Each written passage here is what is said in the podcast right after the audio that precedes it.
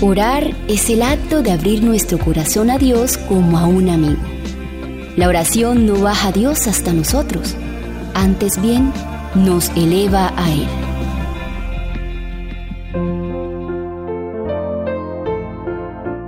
Orar no es tiempo perdido. Tomen tiempo para comenzar su trabajo con oración cada mañana. No piense que es una pérdida de tiempo. Son momentos que vivirán durante las edades eternas. De este modo se tendrá éxito y se obtendrán victorias espirituales.